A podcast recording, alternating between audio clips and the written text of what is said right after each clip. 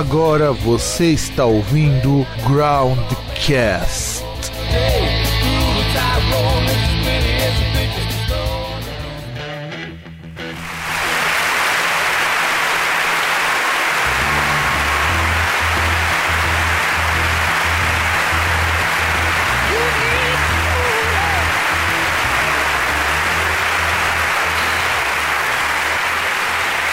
Saudações, amigos e amigas do meu, do seu e do nosso programa Groundcast. Estamos começando mais um Groundcast Explica de 2019, depois de tanto tempo sem fazer um programa assim, sendo o nosso último programa falando sobre o maravilhoso Krautrock lá pelos idos de fevereiro, ou seja, faz quase um ano que não comentamos nada de forma didática. Nesta semana, vou apresentar todos sobre um dos gêneros que eu pessoalmente mais gosto e hoje também sinto uma vergonha ali enorme que é o rock and roll. Vamos falar como ele surgiu, se desenvolveu e como ele cresceu e se transformou no maior gênero musical de todos os tempos, ainda que tentem salvá-lo a todo custo. Também a gente pode dizer aqui que não é um programa falar sobre todos os gêneros, todos os estilos, todas as nuances, porque cada banda, cada artista importante, cada gênero mereceria um programa separado. Então, se vocês quiserem, deixem um comentário aqui falando se vocês querem alguma coisa especial que a gente vê o que pode ser feito. Então, produção, sobe a vinheta que vem coisa boa por aí.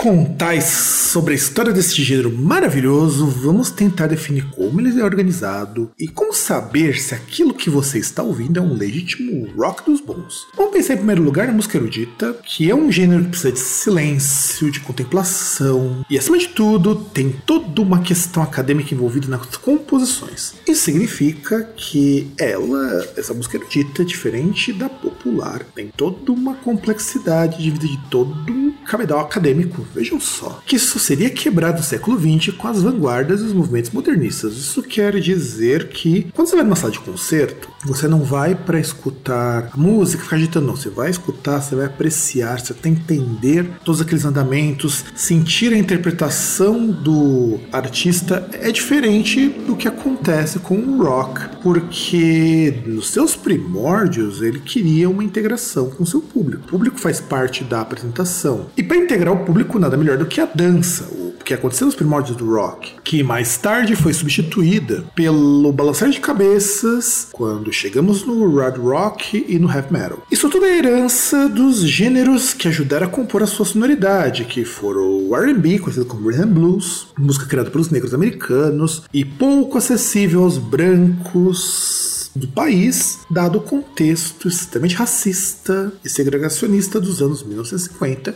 e também ao country, gênero ligado aos brancos, e que pelos mesmos motivos era de pouco acesso aos negros. Isso significa que tanto brancos quanto negros eram segregados também nas artes, pois essa música, que era quase que exclusivamente negra, tinha uma alcunha pejorativa em inglês, que era chamada de race music, ou em bom português, música racial ou música de preto se preferirem uma adaptação do tempo nosso português.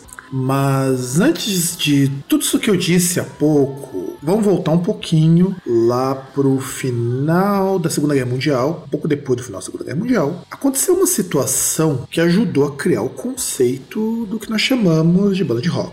O declínio dos grupos de jazz, em virtude dos problemas com as gravadoras que achavam que era muito caro manter esses grupos. E nessa época era, uma, era um gênero que já tinha uma predominância de pessoas brancas que o executavam, a despeito do jazz ter sido um gênero criado por negros. Isso fez com que as chamadas big bands que são grupos formados por uma quantidade razoável de integrantes, 12 a 25 pessoas, quase como uma pequena orquestra, é, começassem a se debandar, big bands, big bands, pois mantê-las era muito custoso, forçando os músicos dessas bandas a montarem grupos menores, com menos instrumentos e uma dinâmica diferente para conseguirem tocar ao vivo em qualquer lugar, porque, meu caro ouvinte, tenta imaginar quantos locais de show hoje, os locais aqui mesmo no Brasil, comportam 12 pessoas em cima de um palco. Eu não conheço particularmente, já fui muita casa de show aqui em São Paulo, a maioria se comportar 6 ou 7 é muita gente. E o embrião das bandas de rock, poucos membros fazendo música começa nesse, nesse ponto aí da dissolução das big bands. Entretanto, aquela música racial, a race music que eu falei antes, que incluía blues, gospel, rhythm blues,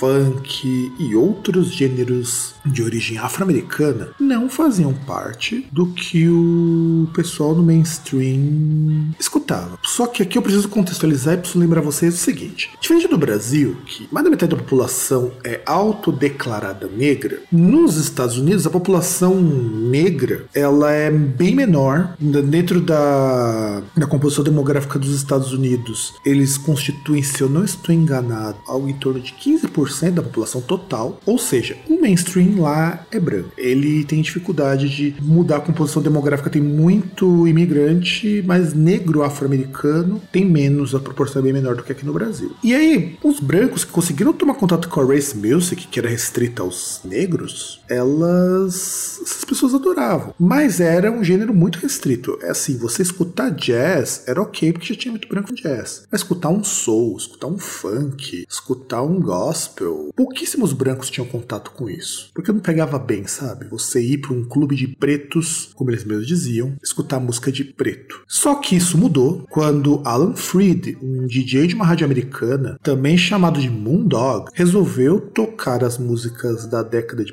1940 no seu programa, o que atraía tanto negros quanto brancos para ouvir. Só que, como era pegava muito mal tocar essas músicas de negro, essas músicas raciais, com os nomes que elas tinham, o Moondog achou um, um subterfúgio aí bem interessante. Ele chamava tudo de Rock and Roll Jamboree, que depois foi encurtado e virou só Rock and Roll. Isso aconteceu em 1951, o que fez que a música negra americana atingisse e influenciasse muita gente, tanto brancos quanto negros que começaram a fazer música e chamar essa música de rock and roll. Só que vamos dar uma pequena pausa para tocar Tears on My Pillow do grupo Little Anthony and Imperials, um dos primeiros grupos apresentados como rock and roll e que tocava o que a gente chama de whoop doop, é não, do whoop, caracterizado por ter um back vocal harmonioso e bem suave e que muitas vezes os músicos imitavam os instrumentos com a boca meio que o precursor, se parar para imaginar, do beatbox, e começa a construir a música também, muitas vezes com onomatopeias. Cheio de conversa, gente, e vamos tocar um pouquinho de música.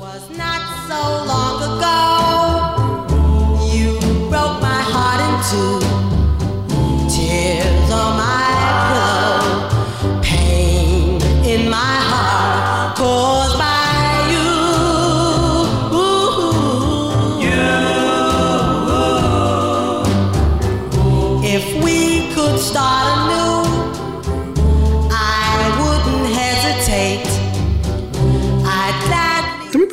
reconhecer que a música pop da época, que no excelente documentário da BBC, o Rock The Rebirth of Germany, é chamada de Skyer, é fruto da vitória dos aliados é, e era uma música considerada bastante banal, inclusive. Para padrão de hoje, a gente vai perceber que pop sempre foi muito banal e agora, em tempos recentes, que ele começa a ter uma preocupação um pouquinho maior, porque a sociedade está um pouco diferente também. A música pop, inclusive, ela é mais fruto de sua época do que qualquer outra coisa. E essas letras do, dessa música pop do 1940, 1950, era, tinha letras que eram sobre o prazer juvenil, a alegria de viver, e tinha uma atitude bem conformista com relação ao mundo. Eram grandes nomes da época, Perry Como, Eddie Fisher, K-Star e especialmente Frank Sinatra, que proferiu a seguinte frase quando surgiu o rock. Rock and roll é a marcha marcial de todos os delinquentes juvenis sobre a terra. Mais tarde ele teria que medir as palavras que disseram. A música country entra neste conjunto por conta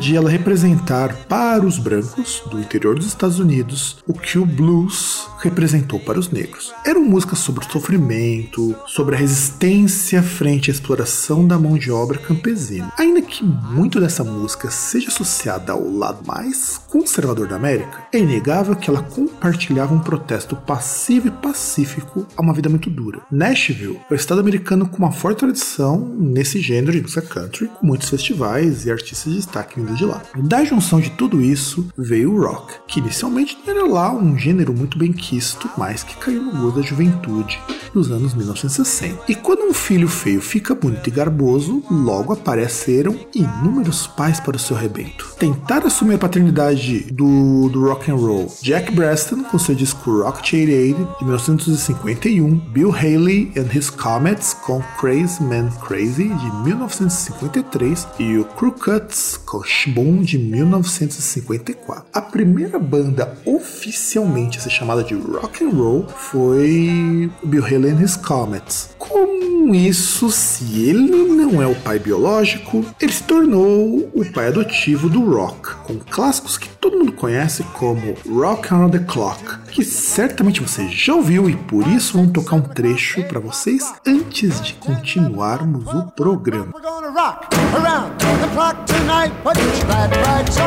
Join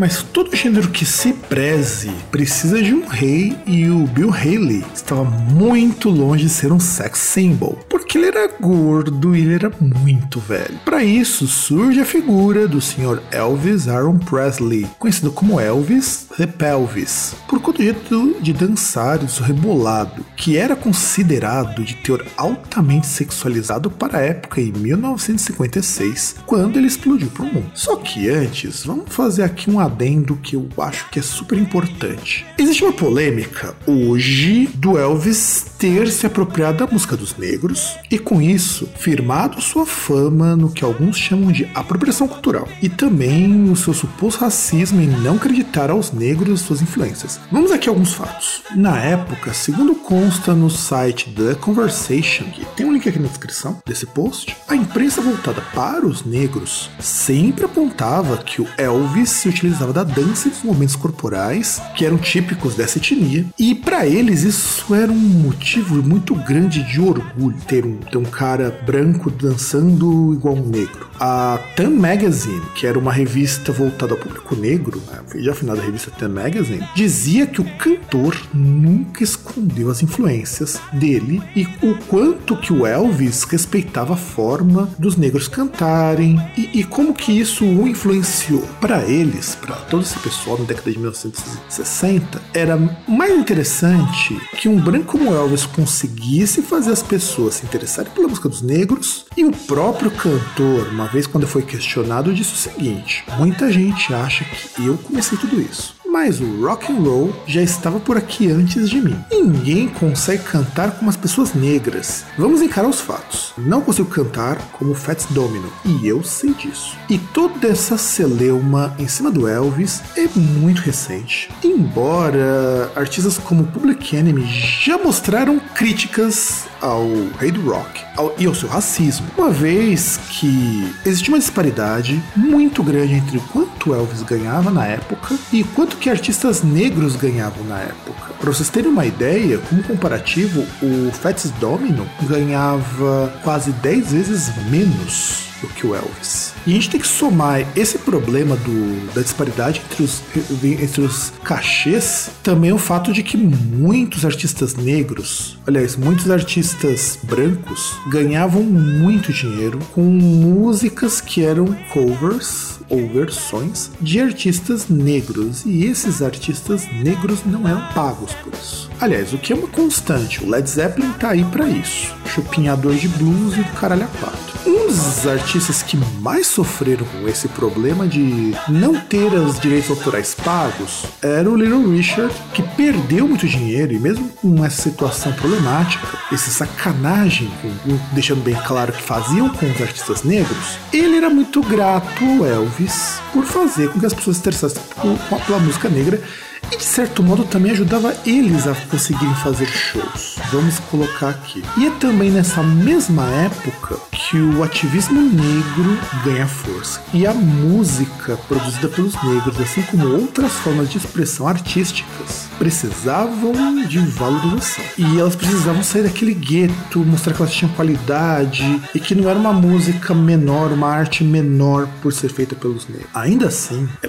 é passível. É, é, vocês podem dis discutir se um artista como Elvis merecia mesmo essa alcunha de rei do rock. Que essa alcunha nunca foi, nunca foi autoproclamado rei do rock. Quem falou isso daí era a imprensa da época se ela pertence, como muita gente diz, ao Chuck Berry. Mas antes da gente falar um pouquinho do Sr. Berry, vamos tocar a música do Elvis, porque rei ou não rei, ele é fundamental para a história do gênero. Vejamos. Vou tocar uma bem famosa dele, que é bem complicado, aliás, é bem complicado escolher uma mais famosa dele, porque todas são muito famosas. Então vamos tocar Jailhouse Rock.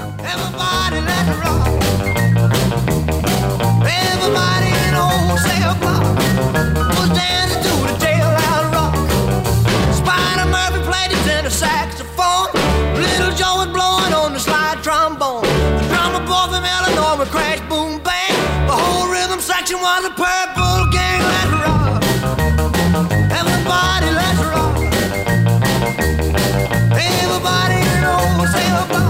Charles Edward Anderson Barry, ou Chuck Berry, seu nome artístico, é outra das pedras fundamentais do rock. E eu, pessoalmente, até me arrisco a colocar que o Elvis ajudou a popularizar e o Barry foi quem criou a base fundamental de muitas canções do gênero. Uma vez que o Elvis era mais fácil de ser vendido como um branco que cantava com negro, o Chuck Berry conseguiu juntar para si o formato da banda de rock, poucos integrantes, músicas com solos de guitarra e além de ter feito e escrito clássicos como Roll Over Beethoven, Sweet Little Sixteen, que inclusive reza a lenda que era sobre uma moça menor de idade com quem ele saía, Road 66, Memphis, Tennessee e John B. Good. E, entretanto, depois de sua prisão, após ser acusado de sair com uma menor de idade para fins sexuais, entendam como quiser, ele acabou se focando em capitalizar em cima dos seus sucessos antigos. E, para mais detalhes, recomendo escutar o nosso programa especial sobre Chuck Berry, onde a gente conta a história completa desse grande homem, vários detalhes e tudo mais. Vai também estar o link aqui embaixo. Eu recomendo que vocês escutem. Aliás, pare agora, escute e depois volta aqui. Eu acho que é mais negócio. E, e o Chuck Berry, ele influenciou gente para um caralho. Tais como Beatles, Rolling Stones, Jimi Hendrix, ACDC, desse ACDC no caso, Bob Dylan e praticamente qualquer banda do chamado rock clássico ou classic rock.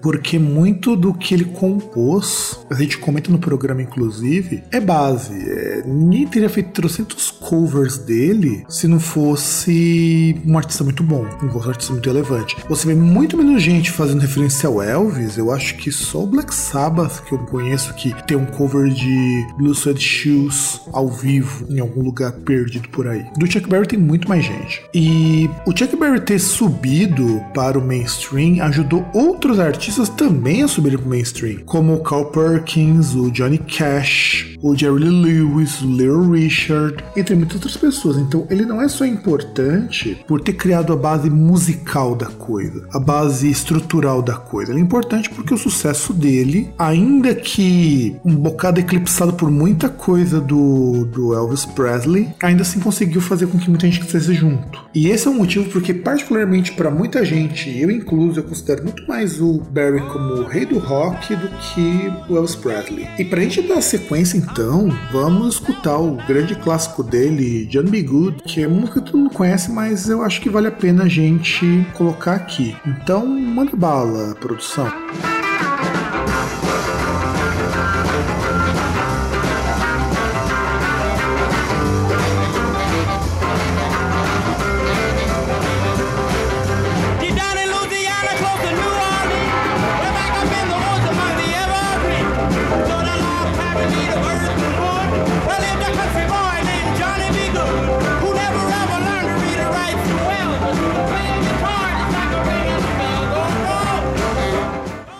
E daí a gente nota que existe um caráter contestador do rock trazer para um país racista como os Estados Unidos a música dos negros. E trazendo isso, eles conseguem mostrar as dores, as revoltas e, e toda essa coisa de bater de frente com um sistema que não era legal, ainda que de forma muito superficial. Só que o rock também acontece na Inglaterra. Só que ele ganha um outro contorno. Na Inglaterra, quem curtia rock era da classe operária, sobretudo os jovens da classe operária, porque o rock era uma forma deles conseguirem lidar com os problemas cotidianos. E aí, do contrário do que aconteceu nos Estados Unidos, eles tinham que lidar ali não somente com um problema econômico que estava bem foda, mas tinha um colonialismo que ainda estava, assim, de uma maneira que os jovens não curtiam, eles não estavam gostando disso. O pós-segunda guerra que pegou pesado na Inglaterra. E todos esses problemas exigiam uma música com postura, uma música com atitude, uma música que levantasse esses jovens desesperançados. E o rock, ele surge num contexto que é bem diferente nesse caso, porque ele começa a formar uma espécie de subcultura, como viria a ser chamado mais para frente, porque na Inglaterra existiam os Teddy Boys. E os Teddy Boys, eles eram assim, a versão inglesa ou a versão britânica, se vocês preferirem, do, do aqueles rebeldes americanos que tem lá nos filmes da década de 50 do James Dean, do Marlon Brando, que era o cara, é, vamos dizer assim, mais rebelde. Só que a rebeldia deles, além da atitude, eles buscavam mostrar isso até no visual. É, é, é, talvez seja até um dos primeiros grupos que a gente pode dizer que tem um lado imagético forte, porque eles tinham uma maneira de se vestir que era que nem na época eduardina, então existia aqueles casacões escuros, aquela coisa sombria e tudo mais, e era um pessoal que curtia jazz inicialmente, era um grupo de jazz, de jazz, apreciadores de jazz. Só que as pessoas começavam a associar a música rock com eles, porque era uma música explosiva, era barulhento para a época, lembrando que nesta época ainda não existia a distorção que ia trazer um certo peso, uma certa revolta a maior pro estilo, ainda tá tudo bem no começo. Então os Teddy Boys eram fãs de jazz e de repente também começaram a curtir o rock and roll americano. E desses Teddy Boys, você também começa então a ter um arquétipo de roqueiro que era diferente do americano. O americano tinha do arquétipo do roqueiro. O rock ainda tinha muito raiz na dança. Você tem muito aquela coisa do rockabilly, como seria chamado mais tarde. E aqui na Inglaterra, a gente, vocês têm, a gente tem que ver que temos como grandes destaques o Jerry and the Pacemakers, Freddie and the Dreamers, Ronnie Storm and the Hurricanes, Swing Blue Jeans, John and the Quarrymen. E o John and the Quarrymen é a banda que deu origem aos Beatles, The Searchers, o Billy J. Kramer and the Dakotas, The Hollies, Herman's Hermit, Eric Burden and the Animals, e por que não The Kings, The Who e The Yardbirds. Todos eles tinham uma música com uma abordagem em que não se conformava com o valor tradicional, cada um deles buscava, à sua maneira, trazer um frescor de novidade, que não fosse aquela música pop, que não fosse aquela música chata, o jovem não achava sentido uma música tão alheia ao mundo dele. O grande problema do pop dos anos 60 é que era uma música desconectada do mundo que vendia uma reconstrução do mundo pós-guerra. E pra gente ambientar vocês aqui então, vamos pegar uma música do Animals que é bem famosinha, que é a, na verdade, é House of Rising Sun, que na verdade não é a música deles, é um cover de uma canção tradicional americana, mas que a versão mais conhecida é a do The Animals. No caso, nessa época eles ainda chamavam Eric Burn The Animals. Então vamos escutar The Animals, The House of Rising Sun.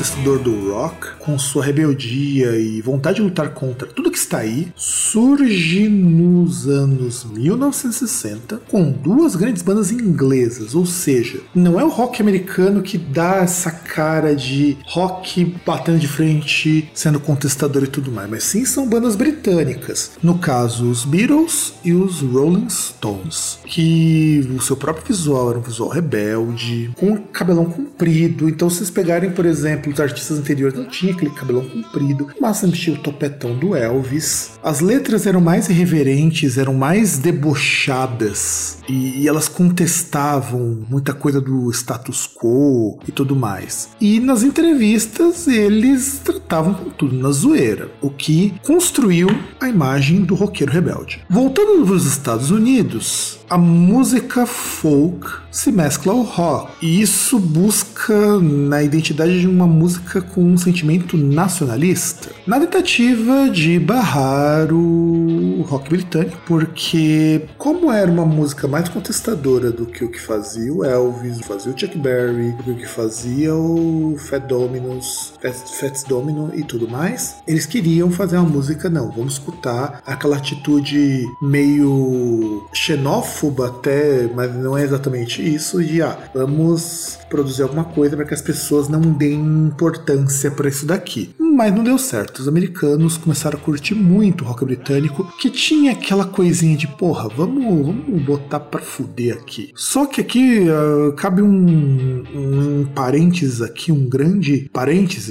pra gente dizer que quando o rock surge, do ponto de vista econômico, os países chave do, pro gênero, como Estados Unidos, Inglaterra, França, Itália e Alemanha, viviam numa tranquilidade econômica assim bastante interessante, porque eram países, eram países que eles ainda não estavam com as grandes crises. Os Estados Unidos já tinha se recuperado da crise lá de 29, já estava bem inclusive.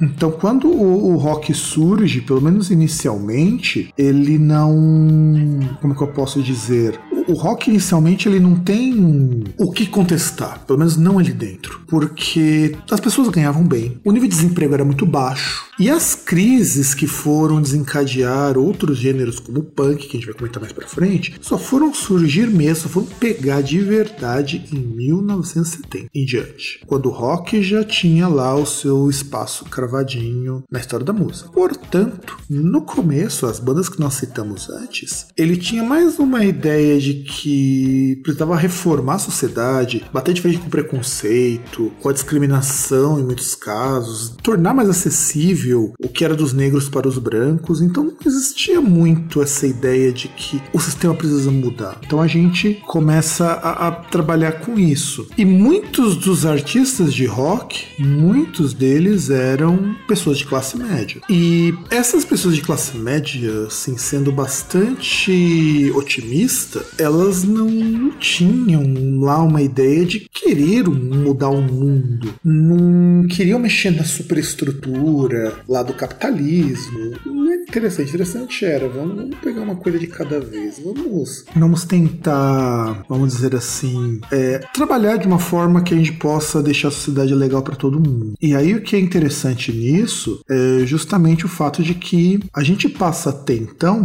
um gênero que não, não era muito profundo nessas questões sociais, inclusive. Isso tudo é fruto da própria época em que o rock surgiu, o que também permitiu que essa mensagem superficial fosse levada adiante porque era uma mensagem fácil de você levar. Ela era eficiente pra caramba, só não era profunda. E isso tocava muito a juventude, que aquele anseio de querer mudar o mundo logo, aquilo para eles era ótimo. E aí você imagina que nessa, vocês, você imagina que nessa época surgem músicas de protesto como a Revolution dos Beatles, e aí tem até a Revolution 9, que é uma desconstrução da música Revolution, utilizando o método música concrete, Street Fighting Man dos Rolling Stones Imagine, a grande canção Imagine de John Lennon, e elas eram músicas que clamavam por uma mudança social mais vamos dizer assim, mais profunda e, e queriam alguma coisa mais radical. Não queria que só acabasse com o preconceito, só acabasse, não. Tinha que mudar mais. E isso também permitiu que mais para frente, e esse é um movimento que é muito forte na Europa, principalmente, do rock progressivo. Não que não tenham existido bandas de rock progressivo antes em outros países,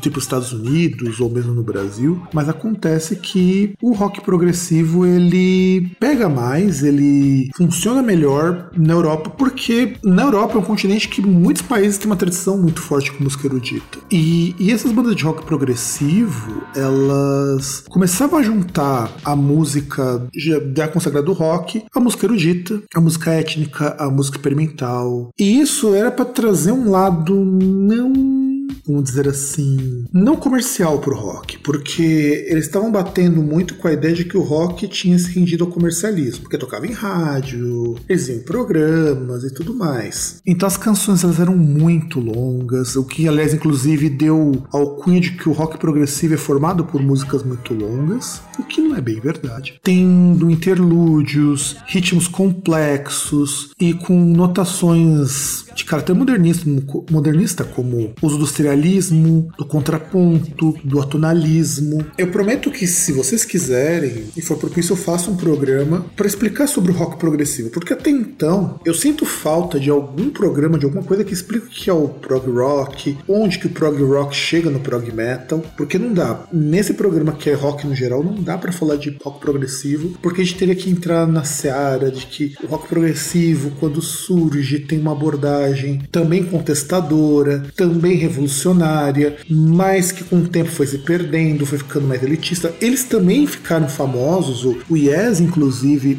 é uma banda que é muito famosa nesse período, que ganha muito dinheiro. Os grupos de rock progressivo ganham um destaque muito grande fora da, Ingl da Inglaterra, fora da Europa. Tem o progressivo italiano, tem, tem muita coisa ali que a gente pode colocar. Eu vou comentar um pouquinho mais no outro bloco. Então, só pra gente começar vamos pegar de uma das minhas bandas favoritas, que inclusive vai fazer show no Rock in Rio este ano. Se você estiver escutando depois de 2019, sabe que eles foram fazer show em 2019, que é o King Crimson. Então vamos tocar 21st Century Schizophrenia.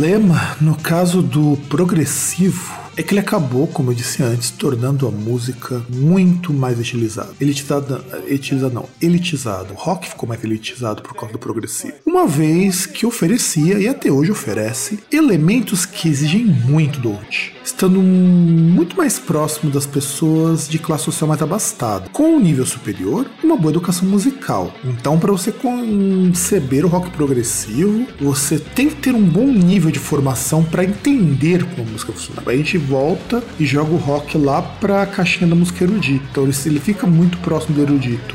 E ele ficava muito distante das classes mais populares. E exceto pelo Rush, a maior parte das bandas não era fácil de você ouvir. Ainda mais se você é um ouvinte regular, você provavelmente vai achar o rock progressivo muito chato, muito longo, muito demorado. É, é, tem uma série de complicadores aí. E se você fosse um ouvinte de Elvis Presley, de Little Richard, o rock progressivo não conversaria com você. Também essa parte do rock progressivo só foi possível porque era uma época que as gravadoras investiam no artista para que ele criasse. É diferente de hoje que o artista precisa da luz. Como as gravadoras tinham aquela coisa de que se um artista vingar, ele vinga tão tanto, ganha tanto dinheiro que os outros que não vingam, eles conseguem pagar um outro disco. Então eles meio que compensavam. É uma estratégia muito parecida com o que a editora faz com um autor mais literatura. Então você vem um monte de best-seller que paga as outras publicações que dão status. Era meio assim, você investe num artista pop para você ganhar um troco e para você ganhar prestígio você investe em artista bom. Tanto que hoje não seria possível que grandes obras dessa época do apogeu do rock progressivo tivesse o tamanho que tem hoje, como Dark Side of the Moon de 1973 do Pink Floyd, Close to the Edge 1972 do Yes, Trespass de 1970 do Genesis, que aliás é, é a melhor fase do Genesis e do Phil Collins é quando eles estavam juntos porque depois o Genesis virou uma banda de pop nojenta, o Phil Collins também. And The Color Crimson King, de 1969, do King Crimson, da onde vem a música 21st Century Schizoid Man, que nós tocamos anteriormente, que aliás é um puta de um disco, embora o, alguns que vieram depois, sobretudo com o Adrian Bellow, eu acho que são melhores, pessoalmente acho que são melhores. Também nós tivemos o The Least We Can Do Is Wave to Each Other, do Vandergraaf Generator, em 1970, 80, entre muitos outros. Inclusive, o Vandergraaf Generator trabalhou com o David Bowie. Então,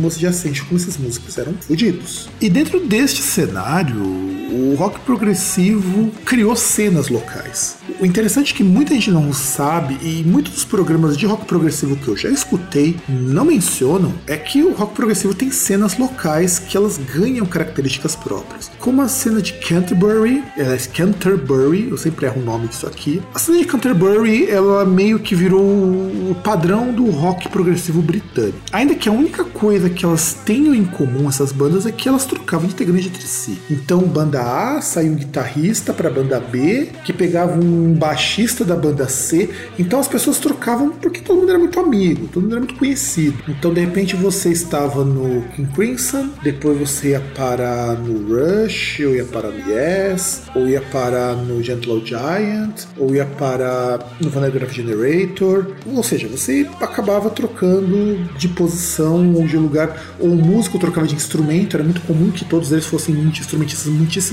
talentosos. O próprio Adrian Bello, que eu falei do King Crimson, chegou a tocar baixo, faz vocalização. Eram músicos completos que tocavam muito, de tudo. E o próprio rock progressivo britânico, ele tem sonoridades mais pop, como acontece com o Yes. É, Wonder of Love Heart é uma fase pop do Yes, essa música que é um grande clássico, que toca sempre na Kiss FM. E vindo dessa coisa mais pop até coisas extremamente vanguardistas. E você tem bandas como Caravan, que é foda, é muito boa o Caravan. O maravilhoso Camel, que eu particularmente adoro. O Gilgamesh, que é uma mistura bem maluca de jazz com rock. Tem o Soft Machine, também uma outra banda muito boa. E eu poderia ficar citando isso aqui o programa inteiro, mas num programa de rock progressivo, quem sabe eu falo isso melhor. Além disso, outra cena que é digna de nota é a do progressivo italiano, que é talvez uma das cenas mais, vamos dizer assim, diferentes do, do de muito lugar da Europa, porque é, eram bandas extremamente calcadas na música erudita, sobretudo com influência do canzone e da ópera. Mas flertava constantemente também, não era muito incomum que elas também flertassem com o pop.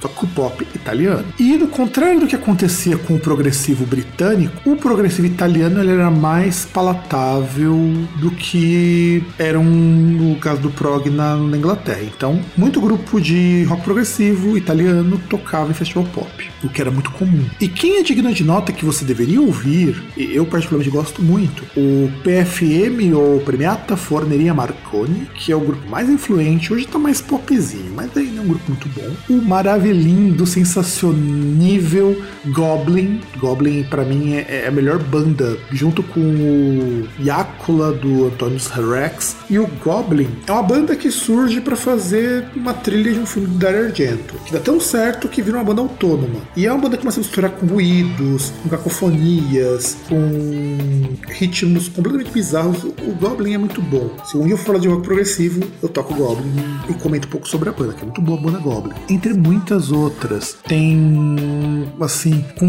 inclusive muita banda cantando italiano, o que é bem legal. Só que vamos voltar para a Inglaterra, vamos voltar pro pop prog inglês e vamos tocar antes de nós irmos pro próximo bloco, a música do Yes, Honor of a Lonely Heart, e, isso surge numa época que o progressivo tava caindo. Então, Yes, Honor of a Lonely Heart.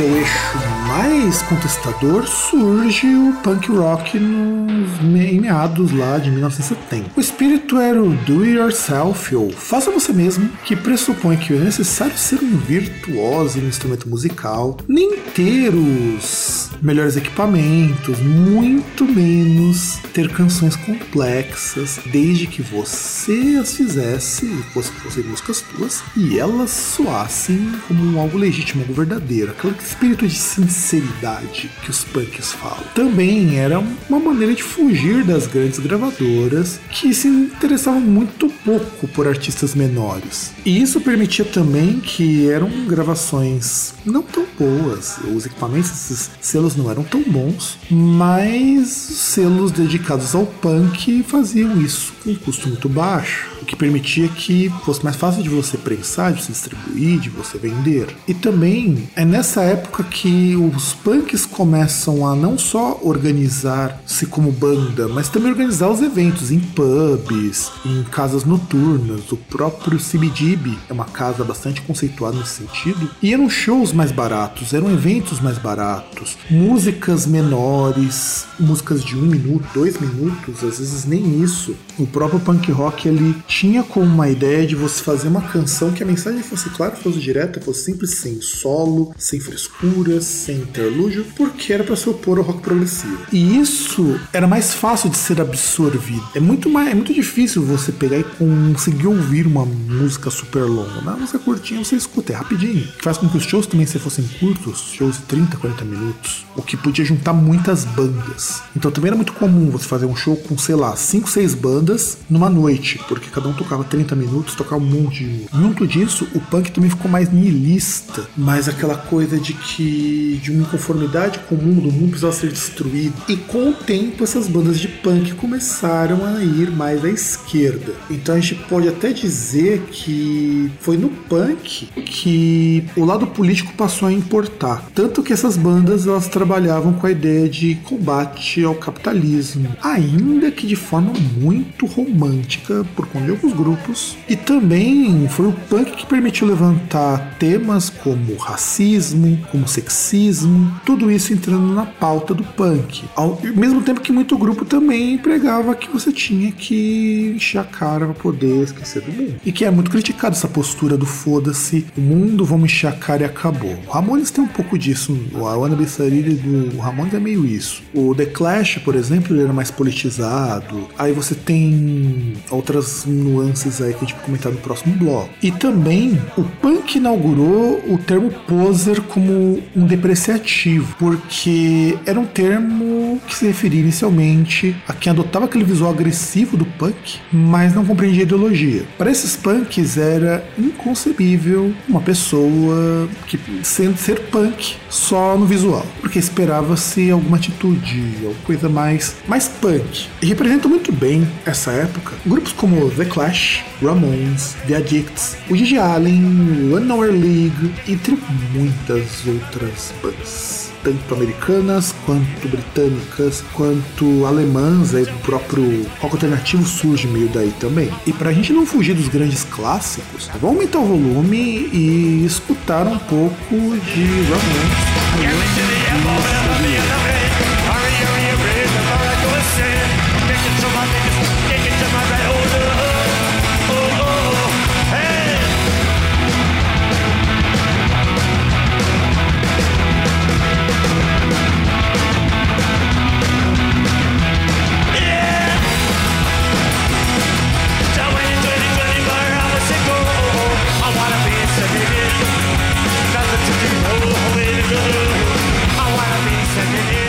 Hardcore e todas as suas ramificações surge quando o punk se torna um pouco mais palatável para o grande público. Por isso que lá na Califórnia, principalmente, os grupos começaram a ficar cada vez mais rápidos, mais pesados, mais barulhentos e com letras mais marcadamente políticas, tocando em temas como consumismo, anticapitalismo, críticas ao militarismo, antifascismo e, em alguns casos, também o ambientalismo. É o punk radical. O punk se radicalizou, virou hardcore. E ele é bem representado pelo Bear Brains, pela Agnes Front, pelo Black Flag, pela Minor Threat, pela Cro-Mags e outros grupos. E foi graças a esse movimento do hardcore e do punk também, de certo modo, pôde surgir o chamado Riot Girl, que é um movimento ligado ao feminismo, é um movimento de caráter feminista, inclusive, associado à terceira onda do feminismo, e que usava o punk para tratar de temas como estupro, abuso doméstico, a sexualidade, o racismo, o patriarcado e também letras de empoderamento feminino. O Rat Girl ele é tão importante que até hoje tem bandas se influenciam por elas por essas bandas iniciais. E o primeiro grande nome é o Bike Kill, que inclusive voltou, Brett Mobile, Heavens to Bessie, XQ17, Huggy Bear, Skinner Teen. E aqui no Brasil tem excelentes representantes, como a Dominatrix, o Cosmogonia, o Bulimia, que puta, é uma puta de uma banda. Eu lembro que eu vi um show, talvez, num vídeo que é sensacional. Cólica, entre um 15 de bandas, Riot Girl. Riot Girl pegou aqui também no Brasil Brasil de forma bastante surpreendente. E esse Riot Girl, inclusive, é uma forma que as mulheres encontraram de bater contra essa imagem masculinizada do rock. Porque se você acompanhou bem a história do rock até aqui, você vai notar que eu não falei de nenhuma mulher. Embora existam textos que falem que foi uma negra, a mãe do rock não foi. Mentira, rock não tem pai não tem mãe. Rock surgiu. Você vai falar, oh, o pai do rock é lá o radialista, lá o Mondog. Porém, isso é importante de salientar tá? Era um movimento muito masculinizado. Era um movimento com um. É que assim, eu não sei um termo em português para isso, mas a gente entende que é. Em inglês, o termo que eles utilizam para falar sobre isso daí é o male gaze. É um gênero com olhar masculino. É um tipo de olhar, tipo de observação que se pauta muito pelo gênero masculino. Muitos livros, muitos artigos que existem sobre rock falam que o rock nasce com essa visão mais masculinizada, centrada no homem americano americano e no homem europeu depois. Então o rock excluía as mulheres a mulher era mais um objeto para ser é, grupo de artista ou para dar uns pega, esse tipo de coisa. Como esse rock excluía as mulheres, então o Rat Girl trouxe elas pro rock, trouxe elas pro punk, trouxe elas pro hardcore. E isso foi muito importante como ferramenta de divulgação do feminismo dentro da cena punk. Porque até como a cena punk era uma cena mais politizada do que toda a cena de rock anterior, não fazia sentido que esse rock também não se politizasse Então, o Riot Girl politizou em defesa das mulheres. E muito embora ainda hoje seja bem difícil para uma mulher ter papel de destaque dentro de um no meio do rock, é no Riot Girl que elas ganharam protagonismo muito maior, para poder elas falarem dos problemas que elas enfrentam. O que é importante como voz a ser ouvida. Elas puderam gritar, elas puderam colocar para fora todo aquele ódio contra o machismo que não permite, que poda as mulheres serem o que elas querem ser. Por isso, eu vou tocar inteira a música punk rock do Bulimia, porque eu acho que a mensagem ela se encaixa muito bem nesse contexto.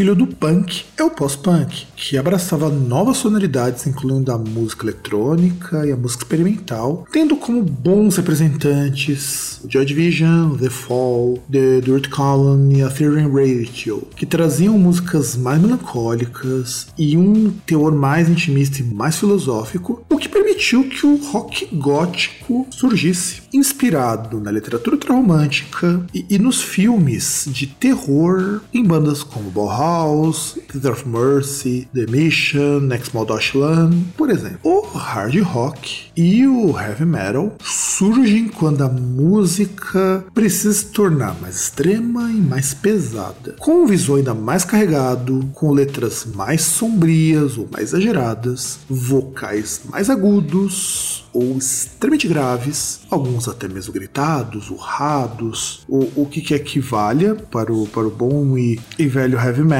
Tudo isso é, é para mostrar, sobretudo, uma revolta que que se tinha contra o mundo e, e o heavy metal principalmente é, lida com a ideia de que você não consegue se adaptar ao mundo. O mundo é um lugar difícil de você, de você se adaptar, de você é, conseguir algum alento, conseguir alguma coisa, o que quer que valha. E também um sentimento de que, que não estava conformado com o jeito que as coisas estavam. E o próprio heavy metal, hard rock heavy metal, deu origem a uma caralhada de, de gêneros diversos como o death metal, black metal, power metal, goth metal, o, o post metal agora, agora temos muito a ideia do post metal, post rock, ou o que quer que seja, e, e, a cada época vão surgindo ainda mais definições, a música vai se dividindo, vai se fragmentando cada vez mais. E eu levando uma pergunta para vocês, ou para você, caro ouvinte. Pode fã de rock ser conservador? Pode ser fã ou curtir um discurso completamente contrário à sua ideologia ou mesmo gostar de rock, sabendo que as letras são,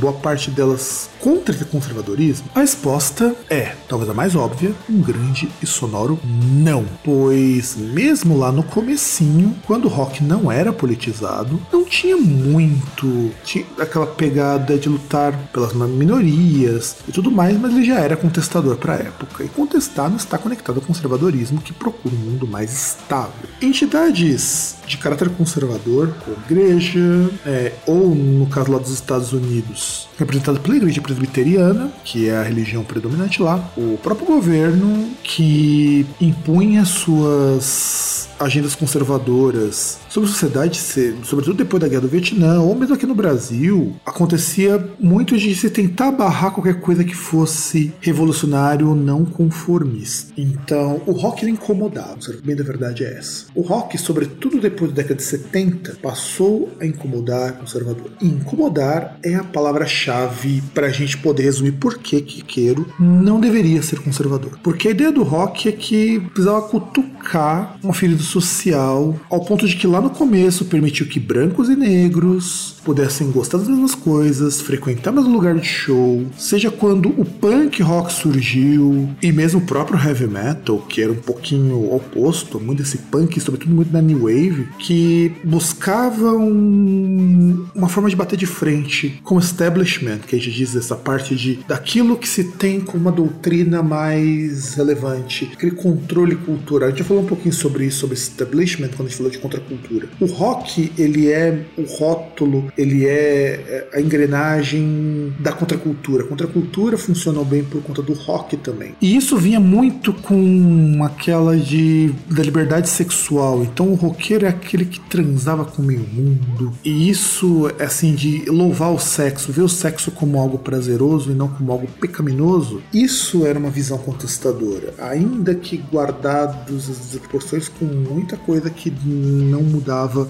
e era muito superficial. E lá em 1950, lá na década de 1950 nos Estados Unidos, a imagem do rebelde construída lá nos filmes do Marlon Brando e depois fortalecida pelas bandas britânicas, tudo isso deixa muito evidente que o rock era feito para quebrar barreira social. E até hoje, o rock é uma música de protesto em muitas situações, em muitos países, como lá na África do Sul, quando ainda estava na época do apartheid, os movimentos de revolta utilizavam Another Break the Wall como uma canção de protesto. Então, era uma música de um autor britânico, um autor inglês, que re ressoava onde havia opressão. Então, o rock, ele era uma arma contra a opressão. Eu acho que isso é muito importante para a gente colocar aqui. E por isso, o rock precisa ser contestador. O roqueiro precisa ser contestador. Até mesmo como uma forma de honrar a própria história. As inúmeras bandas de revival que têm surgido também precisam parar de ficar copiando o formato e começar a também se inspirar nas atitudes, como a atitude do Jim Morrison, do The Doors, do Mick Jagger, todas essas, ou mesmo do próprio Led Zeppelin, agora que grande sucesso é o Greta Van Fleet. Só que não, não pode ser algo assim bobo, porque a gente vive num outro tempo, mas o rock precisa recuperar. O rock se diversificou tanto, se popularizou tanto e de repente ele virou som de conservador. Não pode, pode, isso pode. Há